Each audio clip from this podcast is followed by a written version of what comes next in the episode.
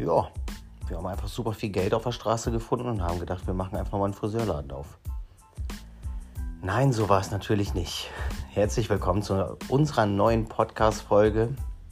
Heute geht es um unsere ja, Gründungsgeschichte eigentlich viel mehr. Ich hatte mal eine Umfrage gemacht über Instagram, welches Thema euch eigentlich am meisten interessiert, worauf ihr eigentlich Lust habt, was ihr mal gerne von uns hören wollt. Und ja, da wurde ganz oft die Entstehungsgeschichte angeklickt. Da muss ich ein bisschen weit zurückrudern. Ähm, es war eigentlich im Jahr 2013, ging das Ganze ein bisschen los, als meine Frau und ich äh, zusammengekommen sind oder wieder zusammengekommen sind. Ich hatte das große Glück, mich zweimal in die eine und dieselbe Person verlieben zu dürfen. Und äh, das zweite Mal ist es immer noch so weit. Also ich bin immer noch mit dieser wundervollen Person zusammen verheiratet äh, für mittlerweile ein Unternehmen und eine wundervolle Familie. Und ähm, sie hat einen riesen Beitrag zu dem Ganzen geleistet in vielerlei Dingen. Zu einem, ich kann mich ganz genau daran erinnern, ich war 2000 und ja, lass mich mal überlegen, 2013 im November auf einer Skateboard-Tour äh, in der Türkei. Und äh, einen Monat vorher waren wir als Familie zusammen weg und ähm, durfte danach nochmal, vier Wochen später nochmal in die Türkei fliegen, 13 Tage lang, ähm, ja, eine Skateboard-Tour komplett durchs Land gemacht und da konnte ich sehr viel reflektieren und mir mal wirklich Gedanken machen, wo das alles hingehen soll, wie man sich seine Zukunft vorstellt. Ich war halt angestellter Friseur und ähm, das Geld war knapp, gerade wenn man äh, mit Kindern eher einen Haushalt führen muss und und und. Und das war eigentlich der Hauptbeweggrund. Ich habe mir dann im Urlaub wirklich Gedanken darüber gemacht, was meine Frau die ganze Zeit schon zu mir gesagt hat. Mach dich selbstständig, du hast das Zeug dazu, du kannst das. Wir wissen das alle, aber ich hatte irgendwie immer noch so eine, so eine wie so eine Handbremse äh, emotional und habe mich noch nicht bereit gefühlt. Und 2013 im November nach dem Skateboard-Trip bin ich in Bremen gelandet und bin direkt zur Meisterschule habe mich in der Meisterschule eingeschrieben und angemeldet für den äh, Abendkurs, also in Teilzeit und habe es voller Freude allen verkünden wollen und äh, habe meine Frau noch nicht gesehen, weil sie noch arbeiten war.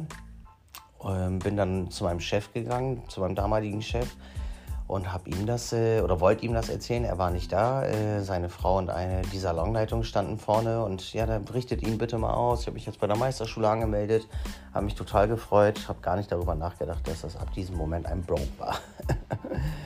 äh, was ich überhaupt nicht verstehen kann, weil mein Hauke, der bei uns gearbeitet hat, der hat sie auch, ist zur Meisterschule gegangen, hat es selbstständig gemacht und ich habe Hauke immer überall unterstützt, wo ich konnte weil ich es einfach wundervoll finde, dass man seinen eigenen Weg und seine eigenen Visionen, vor allem seine eigenen Träumen irgendwann folgt. Weil ich selber ja auch genau den gleichen Schritt gegangen bin, kann ich es halt super nachvollziehen. Aber manche Menschen vergessen das sehr schnell. Nichtsdestotrotz ähm, war es dann so tatsächlich, dass wir, oder beziehungsweise ich mich erstmal bei der Meisterschule einschreiben wollte und in Ruhe meinen Meister machen wollte. Und dann haben wir einfach nebenbei schon mal, wie gesagt, es war November, und dann haben wir ähm, ja schon mal langsam angefangen, nach einer Location zu suchen, weil so viele Locations gab es ja auch nicht in Delmenhorst. Ähm, für uns war eins ganz klar, dass wir A in Delmenhorst bleiben wollten, B äh, zu der Namensfindung komme ich gleich noch. Und ähm, ja, dann haben wir über ein, zwei Monate uns mal so ein paar Gedanken gemacht, Ideen gemacht die erste Idee war es tatsächlich, da saß ich in der Meisterschule mit meinem Kollegen Harun, äh, der mittlerweile auch äh, eine wundervolle Familie hat, der mit seiner Frau genauso den Salon führt. Ähm, absolut Man- und Woman-Power in dem Salon, wundervolle Kollegen aus Bremen. Und Harun und ich saßen da und ich sagte, hey Harun, wir saßen in der Meisterschule. Natürlich, wenn die beiden Schwarzköpfe in einer Klasse sind, dann sitzt man auch komischerweise, das zieht sich sofort an. Ich muss äh, dazu sagen, dass ich Harun vorher einmal kennengelernt habe bei einem kleinen Notfall bei Ikea, wo damals an meinem alten Audi 100, oh, das war noch so ein, das wäre jetzt ein Oldtimer gewesen, ich glaube 40 Jahre altes Fahrzeug, damit bin ich immer zur Meisterschule gefahren, habe ich für nicht gelogen, für 300 Euro aus Strom von einem Rinderbauern abgekauft, ähm, weil ich einfach nicht mehr Geld hatte und wollte dass das alles irgendwie klappt und ich brauchte halt einfach nur ein Fahrzeug.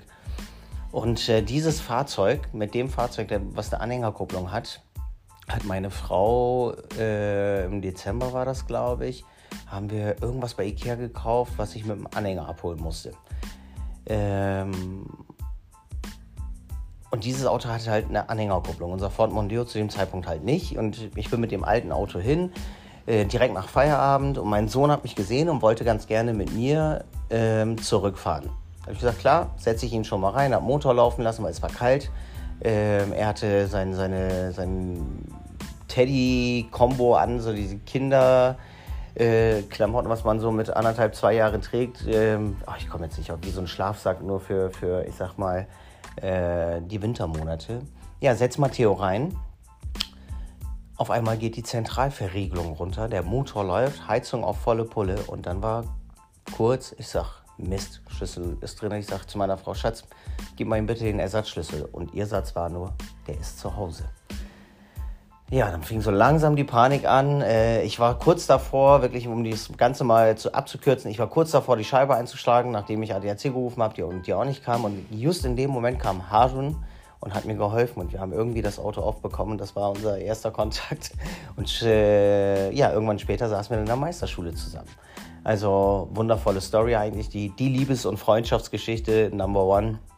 Ähm, mittlerweile hat Harun selber zwei Kinder und äh, oh, das war ein Schockmoment, aber auch ein wunderschöner Moment, der uns zusammengeführt hat. Und ja, dann saßen wir in der Meisterschule und hatten so über Friseur-Salonnamen philosophiert. Und ich sagte, ja, ich hätte voll Bock auf die Haarwerkstatt.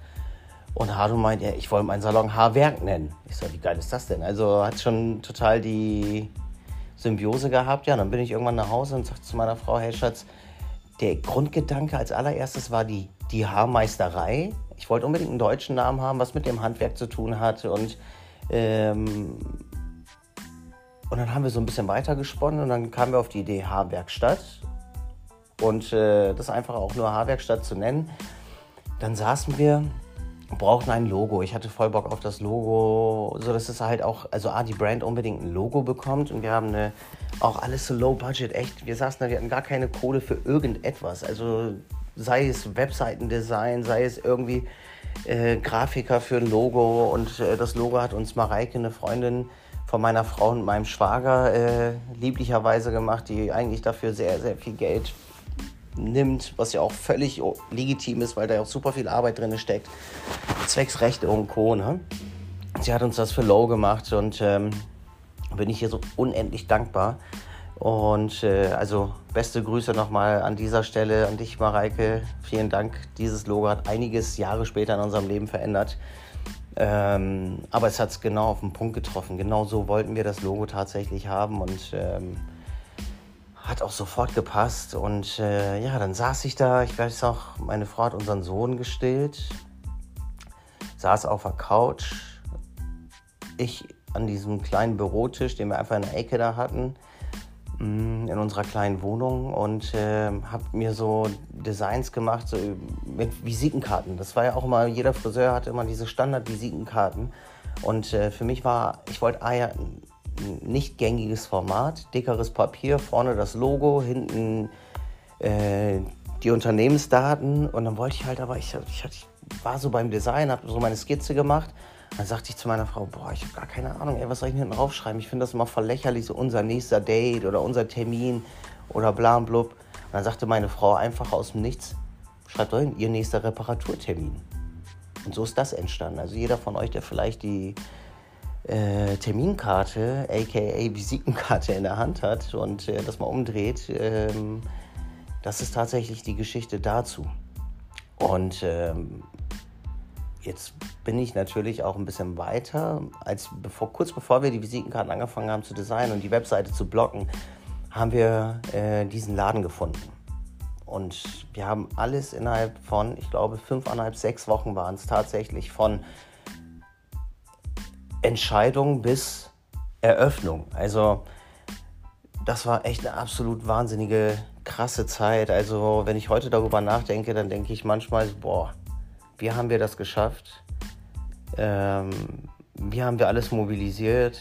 Wenn ich heute darüber nachdenke, was das für eine Zeit war, also es macht mich unfassbar stolz, weil ich halt ganz genau weiß, dass halt meine Frau in dieser kompletten Planungsphase einfach das stärkste Glied an dem Ganzen war. Das Einzige, was ich gemacht habe, war einfach nur das gemacht, was sie gesagt hat eigentlich. Sachen aufgebaut, äh, Kleinigkeiten organisiert äh, und diese handwerklichen Sachen. Aber naja, wir sind zu dem Laden, haben uns den angeguckt und äh, haben mit den Vermietern, Ricarda und Dieter Schmolke, also sind einfach die wundervollsten Vermieter bis heute, die es gibt. Ich bin so dankbar. Das sind eigentlich meine Großeltern, die ich nie hatte weil ich meine Großeltern nie kennenlernen durfte, weil sie leider schon, äh, da war ich sehr, sehr jung, als sie gestorben sind. Und ähm, Dieter und Ricarda ersetzen diesen Part in meinem Leben seit Tag 1. Und ähm, es war halt tatsächlich so, wir sind rein in den Laden. Und jeder, der meine Frau kennt, der weiß, wenn sie oder wenn diese Person weiß, dass meine Frau durch so leere Räume läuft und dann anfängt zu zu spinnen, zu sagen, hey, da stellen wir das hin, da machen wir das, dann weiß ich, okay, sie hat sich dafür entschieden. Und das war der Fall. Also sie hat gleich schon angefangen im Kopf zu planen und ich habe dieses räumliche Denken null. Ich weiß überhaupt nicht. Ich kann mir einen leeren Raum sehe ich leer und dann baue ich erstmal auf und schiebe das so hin, wie ich es brauche. Oder halt, äh, es entwickelt sich bei, bei Zeit, aber nicht ähm, sofort. Und das hat sie halt. Ne? Also sie hat das wirklich, dass sie dann das, das sieht und alles designt, tut und macht. Und ähm, die ist da durch den Laden gelaufen und sagte, boah, Wahnsinn, wir hatten mit Dieter und Ricarda gesprochen. Es war dann 2014 im März. Das war unser Treffen in, dem, in der Haarwerkstatt, ja, als wir uns das angeguckt haben, äh, das Geschäft. Und da hat mich Dieter gefragt, wann wollt ihr denn starten? Ich so, ja, Richtung Oktober, da habe ich die ersten beiden Teile meiner Meisterschule hinter mir und dann kann ich mich darauf konzentrieren. Und dann sagte Dieter, achso, und der Hauptsatz war vor allem, ja, dann kann ich versuchen, ein bisschen Geld zu sparen. Und er sagte Ümit, was willst du bis dahin sparen? 400, 500 Euro? Und dieser Satz, der hat mir einerseits krass viel Hoffnung gemacht, andererseits ultra viel Angst, weil er einfach recht damit hatte. Ich hatte gar nichts zu sparen. Ich konnte von nichts sparen, weil das, was wir verdient hatten, haben wir zum Leben gebraucht. Und ähm, meine Frau zu dem Zeitpunkt noch in Elternzeit, hatte gerade angefangen, wieder zu arbeiten, hat in den, als gelernte Industriekauffrau in den, äh, ich glaube, 20 Stunden hat sie gearbeitet im Büro, hat da mehr verdient als ich, Vollzeitfriseur. Selbst äh, zu der Zeit war sie die treibende Kraft, ja. Und ähm, ja, dann ging es halt los. Dann haben wir uns das kurz überlegt, haben angefangen, meine Frau hat einen Termin mit der Bank gemacht, ähm, mit Notar, mit Gewerbeamt, all diesen ganzen Stuff, was man braucht. Ich habe einen Termin bei der Handwerkskammer gemacht, weil ich eine Sondergenehmigung beantragt habe, da ich ja noch nicht Meister war, aber auf dem Weg dahin in der Meisterschule schon angemeldet bin und schon, dann kon konnte man halt ähm, äh, eine, eine Sondergenehmigung beantragen, die mir aber auch im Nachhinein ultra viele Hürden, also ist unglaublich, was sie da wie das abgelaufen ist. Weil normalerweise hast du ein Jahr Zeit und so nach einem halben Jahr haben die gesagt, so, wir wollen jetzt langsam den Meister sehen. Also eine Sachen, aber ja, das ist halt leider manchmal Government-Stuff. Aber jetzt komme ich mal zu den Details. Wir hatten, also ich als Friseur, der gerade knapp 900 Euro verdient hat und mehr nicht ausgezahlt bekommen hat, obwohl er vielleicht mehr verdient hätte, nicht vielleicht, sondern absolut, ähm, hat natürlich gar kein Volumen, um irgendwie zur Bank zu gehen und äh, zu sagen, ich brauche einen Kredit. Also ich habe schon mal gar keinen Kredit bekommen. Meine Frau, die einfach mich gefragt hat, hey Schatz, wenn wir uns selbstständig machen, meinst du, das klappt? Und ich sage, ich weiß, wenn wir uns selbstständig machen und die Türen auf sind, es wird alles gut. Wir werden eine bessere Zeit haben, wir werden manche Ängste nicht haben. Ähm, die wir dann aber durch Corona wieder bekommen haben. aber das steht auf einem anderen Blatt, hat nichts mit der Unternehmensgeschichte zu tun. So. Und äh, das war halt tatsächlich wirklich so, sie hat mir ultra krass, sie konnte ja nichts anderes, als mir wirklich zu vertrauen. Weil ich wusste, ich habe halt einfach 14 Jahre Vorarbeit geleistet in meinem Friseurdasein, von der Lehre bis zu dem Zeitpunkt. Ich habe Salons geführt, ich habe ähm, Kollektion schon vorher entworfen. Ich war immer schon so diese, diese Schippe mehr Friseur als viele um mich herum, weil ich es einfach aus purer Leidenschaft seit 2004 einfach ausübe. Und ich meine, jetzt in dem Moment sitze ich gerade im Hotel in Zagreb und äh, werde gerade ausgebildet zum internationalen Key von Kevin Murphy. Ähm, was ja der Beweis dafür ist, dass man nach 20 Jahren immer noch purer Energie in diesem Beruf ist. Und nur das konnte ich ihr damals versprechen. Und sie hat halt einfach blind vertraut, all, ihr, all ihre Liebe in mich gesteckt und ihr Vertrauen vor allem und äh, ist zur Bank gegangen und hat einen Kredit gezogen. Und ähm, wir hatten tatsächlich nicht mehr als 7500 Euro zur Verfügung, was ein, eine Megasumme ist für eine Mutter, die in Elternzeit ist, ja.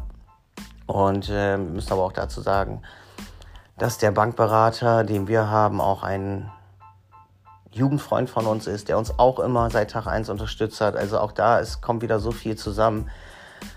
Und äh, ja, wenn ich drüber nachdenke, ich weiß so, die Fixkosten im ersten Monat waren 2700 Euro und ich denke so, Gott, ey, wie soll ich das reinholen? Ich hoffe, das klappt alles. Und äh, ich weiß an dem Tag, wo ich zum Banktermin gekommen bin, meine Frau saß da schon mit unserem Bankberater. Und ähm, die Basis waren eigentlich nur 4.500 Euro. Die haben mich halt beide verarscht. Die meinten so, hey, 4.500 Euro konnten wir rausholen. Und ich so, hey, ist doch super, oder? Und dann äh, meinten die so, ja, kleiner Joke, es sind 7.500 Euro. Und mit diesen 7.500 Euro haben wir angefangen, das komplette Equipment, den Umbau. Also mein Schwiegervater und ich sind nach Hamburg gefahren, um die vier Stühle aus den 60er Jahren aus einem alten Hamburger Travestie-Theater abzukaufen. Dann haben wir die abgekauft mit dem, ich weiß noch ganz genau, welcher Tag das war. Das ist voll der gruselige Tag. Das war an dem Tag, wo der ähm, Flug nach Barcelona, ich glaube von Deutschland nach Barcelona, wo der Pilot einfach in die Berge gerast ist. Das war 2014. An dem Vormittag sagte ich noch auf dem Weg dahin, hey Daddy, wenn das hier alles durch ist, irgendwann reisen wir beide zusammen nach Barcelona, weil das war die Stadt, wo ich mal gelebt habe und gearbeitet habe. Und ähm, ich will dir das unbedingt da mal zeigen und auf dem Rückweg hören wir von dieser Katastrophe. Und äh, das, genau deswegen weiß ich, welcher Tag das war.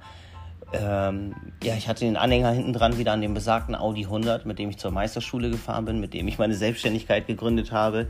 Ähm, Menschen vergessen das oft, wenn sie Sachen sehen, die man heute vielleicht irgendwie hat oder vermeintlich irgendwie hat, wie das alles mal, der, also wie das alles entstanden ist und mit wie viel Arbeit und, und Herzblut und Angstzuständen manchmal auch und Respekt dem Ganzen gegenüber eigentlich äh, funktioniert. Also das ist nicht einfach so, dass man einen Laden aufmacht und es funktioniert, sondern äh, wir hatten das große Glück, dass wir den Laden aufgemacht haben und es hat funktioniert, weil aber unsere Menschen uns verstanden haben. Die haben von vornherein irgendwie eins sofort teleportieren können und das ist halt pure Leidenschaft in dem, was wir machen. Und das ist halt sehr, sehr schnell rübergekommen. Und ähm, eigentlich wollte ich diesen Podcast auch zusammen mit meiner Frau äh, aufnehmen. Aber ich fühle diesen Moment jetzt hier gerade in Zagreb. Ich denke gerade darüber nach. Ich bin gerade im Hotel und bin einfach so unendlich dankbar für all das, was man erleben darf, äh, jeden Tag und nicht irgendwie nur dann mal, wenn irgendwie alles gut läuft, sondern auch in schlechten Tagen ähm, wie in so einer Corona-Zeit, auch das, dass wir das so gut es geht überstanden haben. Natürlich haben wir damit zu kämpfen. Das wird noch anderthalb Jahre dauern, bis wir uns da rausboxen. Aber hey, wir haben es geschafft. Wir haben es überlebt und das ist das Wichtige. Also positiv weitermachen. Und ähm, ja, also wir haben dann nichts anderes gemacht als, ja, ich glaube, meine Frau und ich haben eBay Kleinanzeigen durchgeforstet. Meine Frau hat mich eigentlich überall hingeschickt, hat gesagt, hey, ich habe den äh, den, den Tresen holst du in Oldenburg ab. Die Kasse haben wir in Alto Münster. Alto Münster hieß es, glaube ich. Damals die alte Nationalregisterkasse, die wir die ersten zwei Jahre hatten, äh, wo wir noch keine elektronische Kasse gebraucht haben. Die haben wir zwischen Stuttgart und München geholt. Für 50 Euro. Weil wir auf einer Durchreise waren und die habe ich da gefunden, haben wir die da abgeholt. In so einem Ort, wo, glaube ich, noch nie ein Mensch mit. Äh, ja äh, orientalischer, ethnischer Herkunft überhaupt nur gestrandet ist. Aber alles cool. Auch das haben wir überlebt. Ja, dann haben wir irgendwie, mein Schwiegervater, der hatte zwei Wochen Urlaub. Der hat dann noch gearbeitet in dem Jahr, kurz bevor er seine Altersteilzeit begonnen hat. Und äh, diese zwei Wochen war er jeden Tag mit mir im Laden. Wir haben gestrichen, wir haben gemacht, wir haben Sachen aufgebaut. Dann kam ja irgendwann äh, das Inventar. Wir haben uns ganz am Anfang, ich weiß noch, ich wollte unbedingt Paul Mitchell damals haben, weil ich damit zum Schluss gearbeitet hatte und ähm, wollte halt nicht wieder von vorne anfangen. Ich bin zur Messe gefahren nach Düsseldorf zur Top her mit meinen Malerklamotten, weil ich vormittags noch gestrichen hatte im Laden, weil es trocknen musste, weil abends noch ein zweiter Anstrich drauf musste. Bin ich mit diesen Klamotten äh, drei Stunden nach Düsseldorf, habe das klar gemacht auf der Messe und bin wieder zurück. Und ja, letztendlich haben wir uns mit 7.500 Euro Eigenkapital und 7.500 Euro Produktdarlehen sozusagen von Kevin, äh, von Kevin Murphy, sorry. Ich bin so in der Kevin Murphy-Welt. Ich habe schon vergessen, mit welcher Brand ich davor gearbeitet habe. Ist ja auch nicht schlimm. Ähm, aber mit der, äh, äh sozusagen mit diesen 15.000 Euro haben wir uns selbstständig gemacht. Mehr hatten wir nicht. Und so ist das alles entstanden. Das Schöne ist, was ich jetzt sagen darf, dass wir nach einem Jahr fast schuldenfrei waren. Also wir haben so viel gearbeitet und so viel Leidenschaft da reingesteckt und äh, das Geld immer vernünftig angelegt, nicht irgendwie in die eigene Tasche, sondern wir haben Geld erarbeitet und haben erweitert in noch mehr Mitarbeiter. Wir haben erarbeitet, äh, erweitert in noch mehr Produkte. Wir haben erarbeitet in noch mehr äh, Saloninventar. Wie gesagt, wir haben mit vier Stühlen angefangen. Mittlerweile sind es äh, neun, acht, neun und ab nächstem Jahr erweitern wir unseren Herrenbereich äh, nochmal um vier Plätze in einem neuen Barbershop. Oder beziehungsweise es soll gar nicht so dieses hundertprozentige Barberkonzept sein, sondern Mann.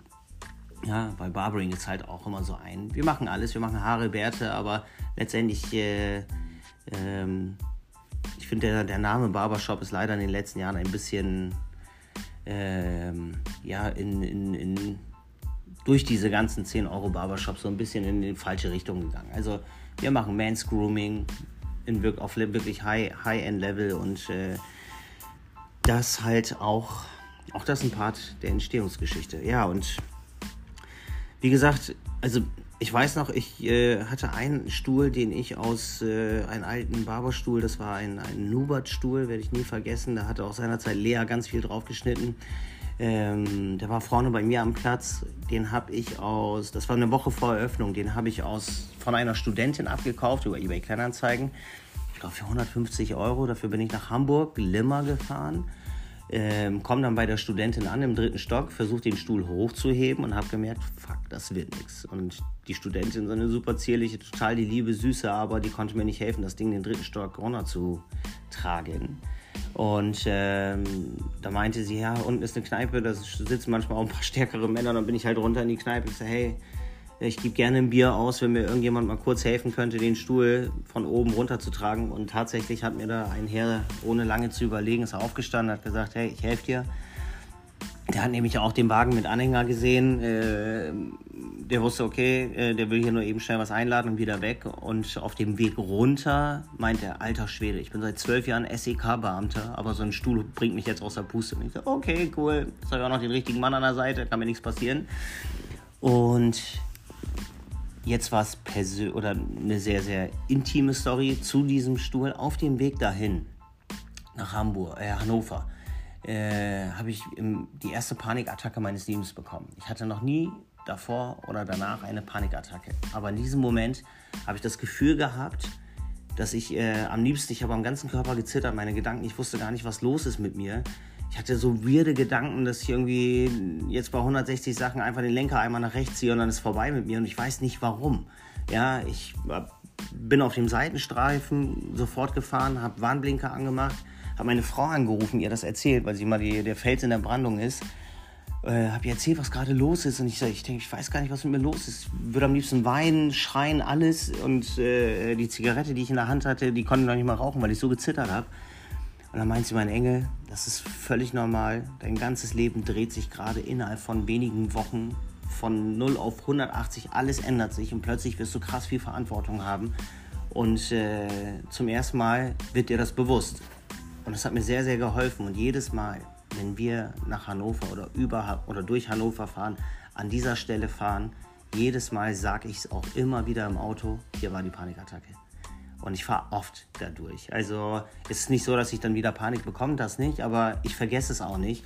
Ähm, nur mal halt so für all die, die denken, ach, der hat sich selbstständig gemacht und ist seitdem irgendwie der Star, der im Monster Friseurhimmel oder in Deutschland oder whatever. Oder nee, nee, so einfach ist das alles gar nicht. Ähm, da gehört sehr, sehr viel Selbstdisziplin zu. Da gehört sehr viel Reflexion zu, man musste sehr viel lernen, man wächst ja auch über die Jahre. Das war ja auch der Grund, warum ich irgendwann einen Schritt weiter gegangen bin, zu Kevin Murphy gewechselt habe, weil ich genau das gemerkt habe, hey, mit mir als Friseur passiert was. Ich möchte nicht nur Friseur sein, ich möchte wirklich so komplett Hairstylist sein. Ich möchte diese Welt einfach komplett verstehen, noch mehr verstehen. Ich fühle mich schon gut. Ich durfte ja davor schon quer durch Europa reisen und äh, Schulungen geben, auf Events, auf der Bühne arbeiten. Aber es hat mir nicht gereicht. Und ähm, ja, in diesem Beruf ist, glaube ich, Stillstand. Wer, wer nicht geht mit der Zeit, der geht irgendwann mit der Zeit. Und ähm, warum mache ich das? Ich mache das halt aber auch irgendwie, weil ich das alles mit in den Salon bringen darf. Alles, was ich da draußen auf der Bühne lerne, kann ich im Salon anwenden. All das, was ich hier äh, irgendwie so open-minded Stuff im Handwerk tun kann, kann ich auf meine Mitmenschen mit anwenden. Und äh, das kommt im Salon einfach jeden Tag immer wieder zugute. Und äh, Mittlerweile bin ich Obermeister ähm, der Erinnerung. Also ich habe Kollegen, mit denen man sich austauscht. Das ist halt genau das, darüber zu sprechen, was man tut und sich zu teilen, ist so wichtig in jeglicher Sache. Nicht nur sich zu teilen, wenn es einem gut geht, sondern auch mal sich zu teilen, wenn man Sorgen hat. Sich zu teilen, wenn man irgendwie Ängste, Bedenken hat. Das ist das Normalste der Welt, ja. Äh, andersrum hat mir mein Vater auch beigebracht, dass man so Sachen wie, deswegen musste ich bei dieser Panikattacke auch an den Satz von meinem Vater denken, dass er mir irgendwann mal gesagt hat, mein Sohn, so eine Dinge wie Ängste, äh, Sorgen, Panikattacken, die existieren nicht auf der Welt. Ich kann sie dir nicht einpacken und dir zusenden, sondern die entstehen in deinem Kopf. Das heißt, nur du kannst das äh, steuern, in welche Richtung du denkst. Und ähm, ich glaube, anderthalb Jahre nach der Selbstständigkeit bin ich irgendwann mal heulend zu meinem Vater gegangen ich gesagt, ich habe keinen Bock mehr, ich mache das zu. Was soll der Scheiß? Ich arbeite eigentlich jeden Tag so hart, ey, und darf mir irgendwelche Stories über mich anhören. Irgendwelche andere Friseure reden das und das über mich. Warum machen die das so, ne?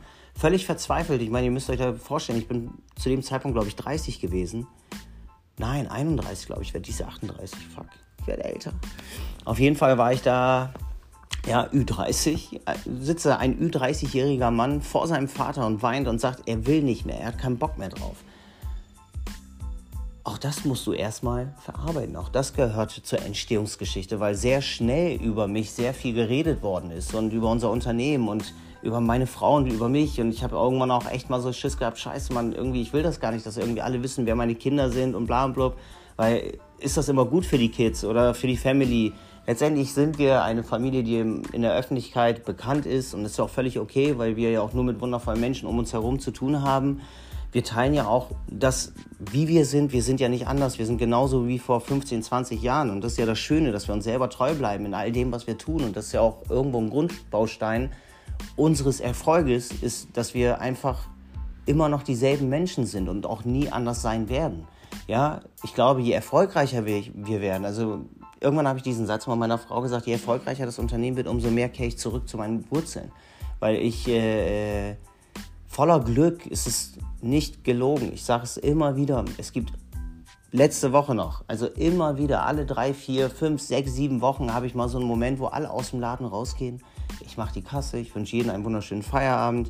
Ich sage jedem Menschen, der bei mir ist äh, und mit mir die letzten Jahre äh, diesen wundervollen Wahnsinn mitgemacht hat, dass ich diese Menschen, ich sage, hey, ich liebe euch, habt euch einen wunderschönen Abend oder macht euch einen wunderschönen Abend, bleibt gesund, wir sehen uns morgen.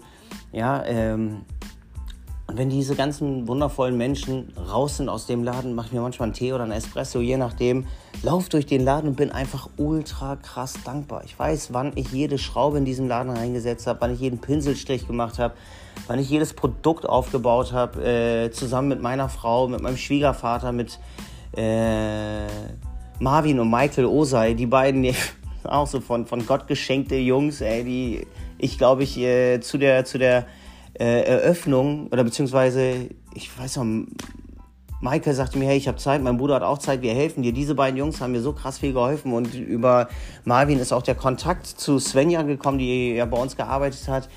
Ähm, also es sind so viele wundervolle Sachen entstanden, die sich dann irgendwie aufeinander gereiht haben. Sachen, die man gar nicht wirklich in der Hand hatte, weil man ja auch gar nicht vorher darüber Bescheid wusste. Ich, heute sage ich auch immer, zum Glück waren wir so naiv, und haben nicht so viel drüber nachgedacht und einfach gemacht, weil hätten wir mit dem Wissen, was wir heute haben, hätten wir bestimmt darüber nachgedacht, aber jetzt zu spät. Jetzt wollen wir jeden Tag abliefern. Und äh, zu dem Abliefern ist halt auch, äh, ich hatte eine Geschichte über mich gehört, oder beziehungsweise äh, haben drei, vier Friseure in der im Horst eine Wette abgeschlossen, wann ich wieder dicht mache. Also kurz vor Eröffnung und ich äh, weiß nicht, ob mein Ex-Chef auch dabei war oder nicht. Also äh, ich kann es mir vorstellen, aber hey, whatever. Mittlerweile bin ich deren Obermeister. Und ähm, das ist halt aber genau das Ding. Ich, ich respektiere jeden Menschen. Ich respektiere auch jede Zeit des Menschen, denn Zeit ist auch eine Form von Respekt. Ja, also wenn ich äh, einen Termin mit einem Mitmenschen ausmache, der bei uns im Salon ist und der vielleicht länger mal als zehn Minuten warten muss, dann tut es mir extrem leid, weil sein Tag ist ja auch weiter in Planung. Ja, und äh, diese zehn Minuten wartet er hundertprozentig, weil wir halt einfach noch am Kunden sind, aber bestimmt nicht draußen irgendwo einen Kaffee trinken oder rauchen. So was wird uns niemals passieren. Ja, und ähm, ich finde, Respekt ist, ist in so vielerlei Dingen einfach ein Grundbaustein im Unternehmertum, in der Partnerschaft, in Form von Arbeiter, Mitarbeitern, äh, Familie, Kinder, whatever. Ich kann genauso auch was falsch machen und mich vom, bei meinem Sohn entschuldigen. Und das muss ich sogar, ja, weil auch das verdient Respekt. Und äh, das fand ich halt sehr respektlos, als ich das über mich gehört hatte, dass äh, andere Leute Wetten abschließen, wann ich wieder dicht mache. Allerdings, heute, das ist jetzt das erste Statement dazu. Ich habe noch nie darüber gesprochen. Ähm, aber eins kann ich euch einfach für die Zukunft, wenn ihr so Ideen haben solltet, mich zu ärgern. Ihr ärgert mich nicht damit, ihr motiviert mich, noch mehr zu machen. also ohne es böse zu meinen, also ich brauche es jetzt nicht jede Woche, ja, weil ähm, sonst ist meine Motivation irgendwie Level 1000. Aber äh, ich habe diese Disenergie, was in dem Moment entstanden ist, zur Energie umgewandelt und habe gesagt, so hey, ich werde da nicht drauf reagieren. Heute ist, wie gesagt, nach ja, fast acht Jahren ist die erste Reaktion darauf, die ich öffentlich dazu sage. Und ähm, aber ich habe es mir hinter die Ohren geschrieben und ich habe gesagt, wenn ich euch stumm mache, diejenigen, die es ausgesprochen haben, dann nur durch meine Arbeit und meine Leistung. Nur mit Liebe kannst du das fertig machen. Ich würde niemals, weil das, was sie von mir erwartet hätten, bestimmt wäre, dass ich zurückschlage und irgendwas blöd kommentiere.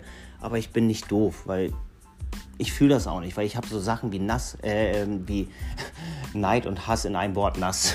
Also äh, wie Hass und Neid, so eine Dinge spüre ich nicht wenn, ich meine, ich war jetzt dieses Jahr und letztes Jahr nicht im Urlaub. Alle meine Mitarbeiter waren im Urlaub. Und wenn meine Mitarbeiter Urlaubsbilder in unsere WhatsApp-Gruppe geschickt haben, ich habe mich für die extrem mitgefreut. Ich war glücklich, dass sie diese Orte sehen durften. Ich war glücklich, ich habe das irgendwie mitgefühlt, als wenn ich auch da sein darf. Also äh, Lea war im Urlaub, ja, alle waren im Urlaub, bis auf äh, Anni und wir. Anni ist die Kämpferin, die hat jetzt im Oktober, glaube ich, Urlaub. Aber wie gesagt, äh, Ugna hat Bilder aus Griechenland geschickt. Ich habe mich so gefreut für die äh, für das junge Pärchen, ja. So, Ajo hat äh, ein wundervolles Foto aus äh, Mallorca geschickt, wie er da saß. Und ich kenne ja Mallorca, das heißt, ich kann es mitfühlen. Also ich, ich freue mich für meine Mitmenschen mit. Und das ist auch so ein Part der Unternehmensgeschichte ist halt, dass man sich für seine Mitmenschen mitfreuen darf. Und gerade wenn man als Haarstylist, ja, wir verschönern jeden Tag Menschen. Wir decken ein Grundbedürfnis des Daseins dass wir halt wirklich wollen, dass sich jeder Mensch gut fühlt. Früher hätte ich es groß und lange beschreiben müssen. Heute sage ich nur, denkt an die drei Monate Lockdown und wie ihr euch nach dem ersten Haarschnitt oder nach der ersten Haarfarbe wieder gefühlt habt. Das ist das, was wir jeden Tag, das ist unsere Mission. Deswegen machen wir das. Deswegen sitze ich gerade in Zagreb und äh, äh, lerne noch mehr über meinen Beruf. Äh, Im Dezember an meinem Geburtstag bin ich in, in äh, Kopenhagen und lerne noch mehr über meinen Beruf. Und nächstes Jahr bereise ich die Welt und lerne meinen Beruf. Nur damit ich halt einfach extrem viel in dieses Unternehmen als Wissen, also wie gesagt, im Englischen ist es immer besser, so Knowledge. Ja, und äh, letztendlich sagt man ja auch, Knowledge destroys fear. Das heißt, ich verliere sofort die Angst über das, wenn ich ganz genau weiß, was ich mache. So, und ähm, das ist halt genau der Punkt. Alles, was ich draußen lerne, ich ziehe meine Mitmenschen mit. Nächstes Jahr werden äh, äh genauso Mitarbeiter in den Session-Salon-Kurs gehen. Äh, dann werden sie zu Session-Stylisten ausgebildet. Das ist ein Riesenprivileg, was man bekommt. Und ähm, da passiert gerade wieder so ein, ein cooler Drive nach dem anderen. Und ich habe mich auch, ja, ich hatte mich, als wir die Skate-Werkstatt hatten, das war, glaube ich, eine kurze Zeit, wo ich äh, ich würde nicht sagen, die Haarwerkstatt vernachlässigt habe, aber mich aufteilen musste. Und ich glaube, dem einen oder anderen Kunden äh, habe ich gefehlt. Noch nicht mal, dass ich dem die Haare schneide, sondern einfach nur, dass ich da bin. So, weil ich wahrscheinlich den Raum einfach fülle, wenn ich da bin habe ich äh, diese Gabe, mich für diese Menschen auch zu interessieren. Das ist ja ein Geschenk, weil für mich gibt es nichts Schlimmeres als nicht ehrliche Gespräche. Das heißt, wenn ich jemanden frage, hey, wie geht's dir? Wie, wie war eure Zeit? Wie war euer Trip? Letztes Mal hast du mir davon erzählt, dass ihr, äh, keine Ahnung, nach äh, Schloss Dankern fahren wollt und whatever. Ich merke mir all diese Dinge, weil ich mich auch zu 100% an den Menschen interessiere. Ja, weil sonst wäre das für mich auch alles sehr oberflächlich und dann wiederum nicht authentisch und vor allem nicht ehrlich. So, und äh, aus dem Grund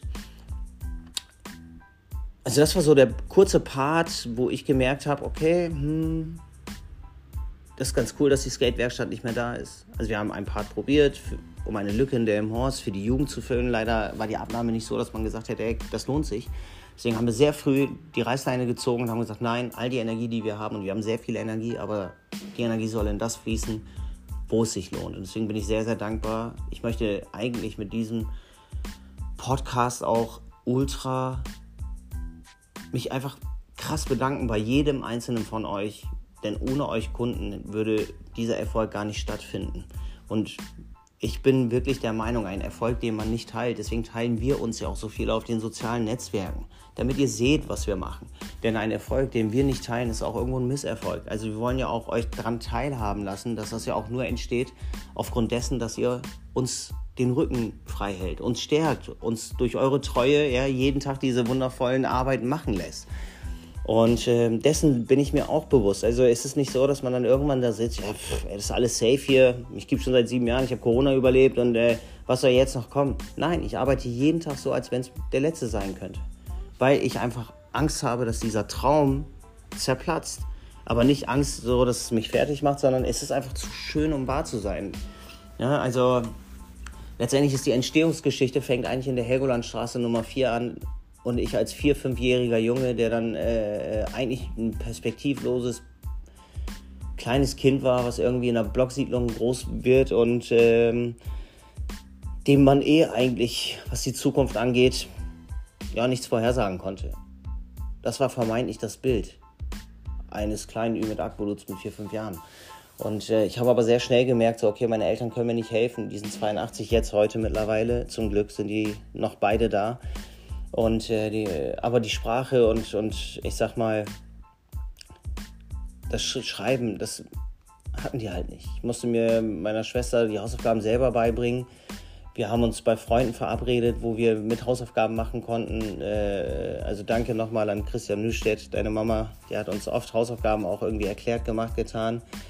Äh, Dennis Müller, der Nachbar von Haus Nummer 2. Also wir haben uns irgendwie unsere Hilfe zusammengekratzt und gesammelt und auch all das ist nicht vergessen, sondern tief verankert. Und das ist halt auch das. Ich weiß noch, mit acht, neun Jahren habe ich beim DTB angefangen, habe einfach einen Kontoauszug von meinem Papa geklaut und habe mich da selber angemeldet, weil ich halt auch einfach Fußball spielen wollte wie die anderen Kinder. Aber leider war nie das Geld für sowas da.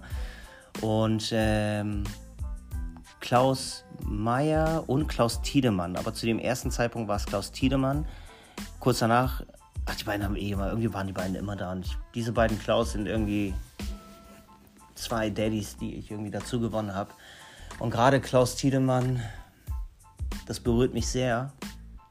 Denn ähm, das, was er vor drei, vier Wochen zu mir gesagt hat beim letzten Besuch, das hat zwei Tage was in mir ausgewirkt oder zwei Tage was mit mir gemacht, wo ich einfach ultra dankbar war für alles, was ich äh, erleben durfte, auch wenn es manchmal harte, eine harte, Kindheit nicht, wir hatten eine tolle Kindheit, aber eine sehr arme Kindheit, wenn man so will, also mit wenig Sachen. Ähm, keine Ausflüge, kein Karussellfahren, kein äh, Klassenausflug, keine Kostüme zu Fasching, whatever, aber wir hatten trotzdem Liebe im Raum und äh, diese Liebe haben wir auch durch Mitmenschen wie Klaus Tiedemann und all diese anderen Leute, die mich dann einfach abgeholt haben zum Fußball oder äh, uns diese Tage schön gemacht haben, irgendwie uns nie ausgegrenzt haben. Klaus saß so am Friseurstuhl und hat wortwörtlich zu mir gesagt vor drei, vier Wochen, ich bin so stolz auf all das, was du erreicht hast und auch auf deine Schwester, weil er kennt auch meine Schwester. Und ähm, aber ich meine, eins, egal was du erreicht hast, egal was du gemacht hast, du warst immer bissig, immer hier und da, aber Ich komme voller Stolz hierher, seine Frau kommt zu mir ähm, und sein Satz war es tatsächlich, das Allerschönste ist, dass ich immer noch diesen neunjährigen Jungen sehe. Du hast dich kein Stück verändert, du bist immer noch so, wie du bist und du warst nie anders. Und das hat mich so ultra, jetzt wo ich das ausspreche, gerade weil ich es von so einem Menschen höre. Es kann ja immer passieren, dass man sich irgendwie auf dem Weg dahin vielleicht leicht verliert, weil man denkt, man gehört jetzt irgendeiner Gilde an. Ich gehöre niemandem an. Also, weil ich immer, immer noch dieses Helgolandstraße Nummer 4 irgendwo vor Augen habe und das nicht verleugnen will, das, weil das ein Teil meiner Geschichte ist. Und es hat mich so berührt, das gerade von so einem wichtigen Menschen wie Klaus zu hören, was mich darin bestätigt hat, dass einfach alles richtig ist, wie wir es machen. Irgendwie anscheinend, weil wir einfach das machen, wie wir es für richtig halten, weil wir es für richtig fühlen. Und nie einen großen Skript haben oder irgendeinen Businessplan oder irgendwas, sondern wir haben einfach Gefühl. Also wir machen das so, wie wir es in dem Moment für richtig halten. Kommt eine Pandemie oder kommt eine Krise oder whatever, dann mussten wir in der Krise uns neu erfinden. Da mussten wir ja, anfangen irgendwie mit Instagram-Shopping, anfangen mit Online-Shop, anfangen mit Videos erklären und die Sachen verpacken und hier Pickup-Store an der Tür verkaufen, ähm, Haarfarben für zu Hause. Mann, was haben wir nicht alles gemacht, ey? Aber das war halt genau das, weil es die Situation das erfordert hat. Und das ist halt das, was ich meine. Wenn du dich eh schon immer durchboxen musstest, dann ist es für dich nichts anderes, mal wieder die Ärmel hochzukrempeln und sagen, hey, ich bin jetzt fünf Jahre selbstständig gewesen, ich warte jetzt, bis der Staat das alles klärt. Nee, war ja eben nicht so. Das heißt, trotzdem konnten wir in dem Lockdown dreieinhalbtausend Euro an Ware verkaufen an jeden von euch, der uns supportet hat.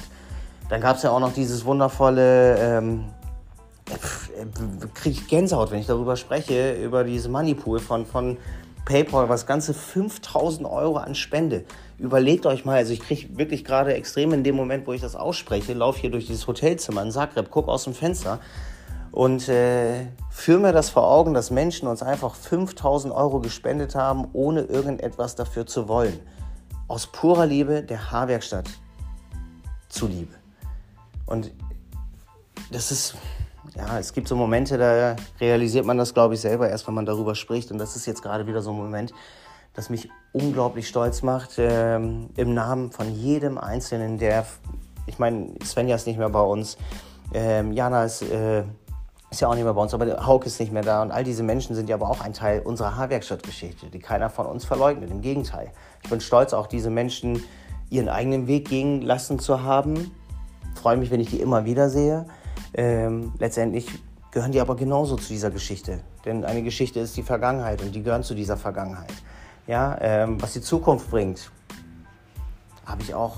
Also ich weiß nur eins, wir geben einfach jeden Tag Vollgas. Wir haben einfach Bock auf das, was wir machen und das Unternehmen ist eine Institution geworden und ähm, ja, wir leben vom, vom Selbstständigen ein, mittlerweile äh, ein Unternehmerleben, ähm, weil wir halt einfach auch super vieles ergänzen. Meine Frau ist so krass fleißig in all diesen Sachen, die irgendwie darum gehen, Sachen zu organisieren. Ähm, macht selber ja auch viel mit ihrem Verein und äh, ihrer Make-up-Werkstatt, die voll den Drive hat. Äh, endlich wieder, weil pandemiebedingt war da ja auch anderthalb Jahre wenig. Jetzt seit diesem Jahr ist wieder bombastisch. Die Termine für nächstes Jahr füllen sich rasant und die Messe kommt jetzt erst. Also voll, alles, alles wundervoll. Wir sind so dankbar dafür, für das, was da funktioniert, also wie es funktioniert, weil wir aber auch glauben, dass unsere Mitmenschen, also jeder einzelne von euch, der sich vielleicht auch jetzt gerade die Zeit genommen hat, einfach mal fast äh, 44 Minuten sich meinen emotionalen Breakdown anzuhören. Nein, absolut, ich bin so wirklich glücklich, wenn ich äh, das hier heute Abend gepostet habe, weil ich seit zwei, drei Wochen eigentlich schon aufnehmen wollte. Wie gesagt, eigentlich auch mit meiner Frau, aber findet mal den richtigen Zeitpunkt. Da muss der Mann erstmal wegfliegen, damit er Zeit hat für einen Podcast. äh, in diesem Sinne wundervolle Grüße an meine wundervolle Frau. Äh, ich liebe dich, aber ich konnte jetzt nicht länger warten, Schatz. Ja, also, wir haben super viel darüber gesprochen. Also letztendlich ist die Habergstadt aus purer Liebe, Vertrauen zueinander entstanden. Mit äh, wenig Wissen, was eigentlich auf uns zukommt. Und ähm, ich glaube, das ist auch das Geheimnis des Ganzen, dass wir einfach machen und nicht so viel denken. Also wir machen jeden Tag zu 100% unsere Arbeit und denken nicht, wie wir das vielleicht nächste Woche anders machen können, sondern mit jedem neuen Tag hast du wieder eine neue Chance, neu abzuliefern. Und ähm, wir sind mittlerweile ja nur noch vier Tage die Woche da und diese vier Tage nutzen wir voller Energie. Also manchmal ist der Laden so ultra krass voll. Ähm, wir haben jetzt schon ein bisschen Angst vor der Weihnachtszeit. Allerdings, nur mal ein kleiner Spoiler, die Dienstage nehmen wir zur Weihnachtszeit auch mit dazu. Also von daher, ähm, ja, bucht eure Termine, bleibt uns weiterhin treu, lasst weiterhin die Haarwerkstatt da sein, wo sie ist, im Friseursternenhimmel. wir fühlen uns da oben ganz wohl, aber arbeiten auch jeden Tag hart dafür, dass wir da oben bleiben. Und ähm, Innovation, Produktivität, Kreativität, Flexibilität, äh, das sind alles so, so Punkte, die ich aufnenne, noch viel mehr, ja, ähm, die uns auszeichnen, die uns aber auch ähm, viel Arbeit und, und ja manchmal auch Vorbereitung kosten, aber das machen wir halt lieben gern und wir lassen es auch lieben gern einfach einfach aussehen, weil es, wenn es gut ist, auch einfach ist. Wenn eine Struktur da ist, wenn das richtige Team an der Seite ist, wenn der richtige Partner wie Captain Murphy an der Seite ist, sind wir halt auch ultra dankbar, dass wir genau auf diesem Kurs weiterfahren können. Und ja, letztendlich bleibt mir einfach nichts anderes als Danke zu sagen. Danke jedem Einzelnen von euch. Danke für eure Zeit. Ähm, vielleicht hört ja auch der eine oder andere Friseurkollege mit, lässt sich inspirieren, ähm, sich niemals unterkriegen zu lassen. Egal was links und rechts um einen herum passiert, bitte lasst euch davon nicht beeinflussen. Folgt eurer Passion, eurer Philosophie, eurer Leidenschaft in dem, was ihr macht und damit kann man wirklich Berge versetzen. Ich bin das beste Beispiel dafür. Ich bin ein Kind, was von, von nichts kommt und äh, heute sehr viel genießen darf. Und dem bin ich jeden Tag dankbar, aber ich arbeite auch jeden Tag dafür. Also, habt einen wunderschönen Tag, Abend, je nachdem, wann ihr das hört. Noch bin ich in Zagreb. Wahrscheinlich, wenn ihr das hier hört, äh, bin ich wieder in Deutschland oder schon in Kopenhagen, whatever. Ähm, danke, dass es euch gibt, denn ohne euch gibt es uns nicht. Also weiter so, Hand in Hand, auch durch schwierige Zeiten und bis sehr bald.